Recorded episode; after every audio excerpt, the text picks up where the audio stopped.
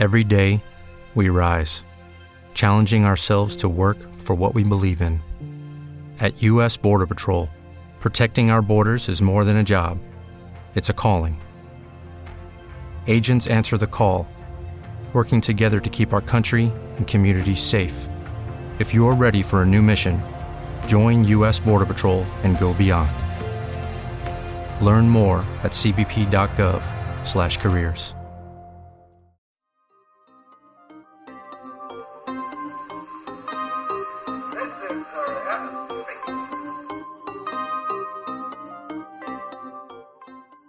En los últimos meses se ha extendido la sensación de que tenemos demasiadas suscripciones. No solo eso, sino que se trata de algo totalmente insostenible. Tenemos HBO, tenemos Netflix, tenemos Disney Plus, tenemos Apple TV, tenemos Filming, etcétera, etcétera, etcétera, porque a pesar de eh, todos los nombres que he dicho, hay más servicios aún. Ocurre lo mismo con la música. Tenemos Spotify, tenemos Apple Music, tenemos Amazon Music, tenemos Tidal. Bueno, ¿qué deciros? ¿Qué deciros además del software? De todo el paquete Office, del paquete de creación de Adobe. Bueno, prácticamente cualquier cosa a día de hoy se ha convertido en una forma de compra por suscripción. En, teoría, las suscripciones eh, son un modelo que tienen ventajas y desventajas.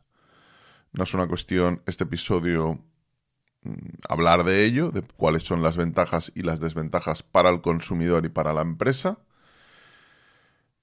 Pero, de hecho, no me parece que sea la pregunta interesante el si tenemos o no demasiadas suscripciones. Para mí la pregunta de verdad interesante es, ¿utilizamos nuestras suscripciones?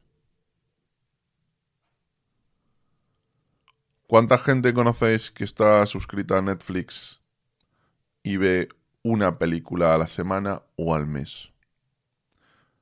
Sin embargo, psicológicamente le parece más fácil hacerlo así que alquilar una película directamente, que le saldría probablemente más barato.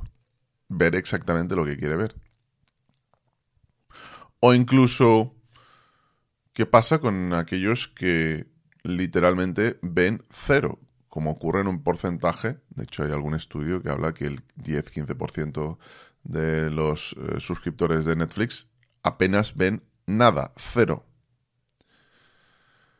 En lo personal es algo que es completamente entendible y para mí ha sido la forma de decidir si quiero estar o no estar suscrito a un servicio.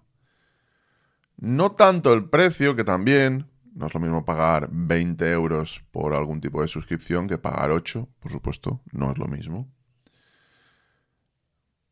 Pero lo fundamental es, ¿voy a utilizarlo? ¿Voy a utilizarlo más allá de los primeros días? Más allá de tener la sensación de que me está aportando el valor de que si quiero utilizarlo, puedo utilizarlo, pero cuando vaya a hacerlo es que me apetece más ver un vídeo en YouTube. De hecho, me ha ocurrido recientemente en una conversación con alguien que me argumentaba que el Xbox Game Pass era para él un excelente invento esta especie de Netflix de los videojuegos, que está bastante lejos de ser un Netflix de los videojuegos, porque apenas tiene 150 más o menos eh, donde elegir, aunque es cierto que van rotando, y que ya no le hace falta comprar nada. Pero a eso mi argumento fue, ¿pero tú lo, lo utilizas? ¿Lo utilizas lo suficiente? ¿Cuántas horas? Esa, respuesta, respuesta tardó en llegar eh, a la pregunta que planteé, porque no se había parado a pensar cuánto lo utilizaba. Lo cual es un signo bastante malo, cuando no sabes si utilizas algo o no, es que probablemente apenas lo utilices. Es como cuando eh, alguien eh, no sabe si debe comprar un móvil con una característica muy especial, muy concreta, pero que el tenerla o no representa 300 o 400 euros de diferencia. Si no sabes, si no puedes entender la diferencia, mm, probablemente no tienes que pagar esos 300 euros. Porque esos 300 o 400 euros por ese tipo de características para alguien que sabe perfectamente lo que está haciendo. Pero volvamos a, mm, a mi caso personal. Sabes que estos podcasts, estos episodios que hago para vosotros, para aquellos que sois eh, personas que apoyáis el canal, son más personales. Como os, he dicho, yo intento seguir la regla de consumo algo, consumo algo o no lo consumo. Si lo consumo, hay muchas posibilidades, muchísimas, que acabe o bien suscribiéndome o bien aquellos que tienen eh, aquellos servicios que tienen el pago por uso en lugar de la barra libre, pues nada, lo haré de la forma tradicional. Y viendo la lista de las cosas por las que pago, la verdad es que son mucho menos normales. Pago por los podcasts de Dan Carlin, porque me parecen bestiales, me parecen una cosa maravillosa. Creo que él debe continuar con ello. Pago por el Xbox Game Pass, porque lo utilizo en los escasos momentos de tiempo libre que tengo, esos 10-15 minutos que no me permitirían pues eh, ver una película en ese intervalo y con los que puedo desconectar. El tener el Xbox Game Pass, 11-12 mm, euros, el apaño es tremendo. Es cierto que pagaba por eh, YouTube Premium, Mm, lo pagaba porque al vivir en el extranjero tenía un precio, la verdad, mm, muy, muy competitivo. Creo que estaba pagando alrededor de 3, 4 euros. Estaba pagando muy poquito. Y a, a, ese coste, lo cierto es que las ventajas de no tener el aluvión de publicidad que coloca YouTube cada vez más, cada vez te coloca más, hasta el punto de que, bueno, como sabéis, yo tengo un canal de YouTube y, muchas veces me escribe gente y me dice, oye, pero tú no te das cuenta, voy a dejar de... No te das cuenta que estás poniendo mucha publicidad. tú puedes elegir en YouTube si pones, si pones o no publicidad. Si la pones al principio o al final o si la pones, y si la pones en medio. Lo cual tampoco es garantía de que YouTube lo haga, ¿no?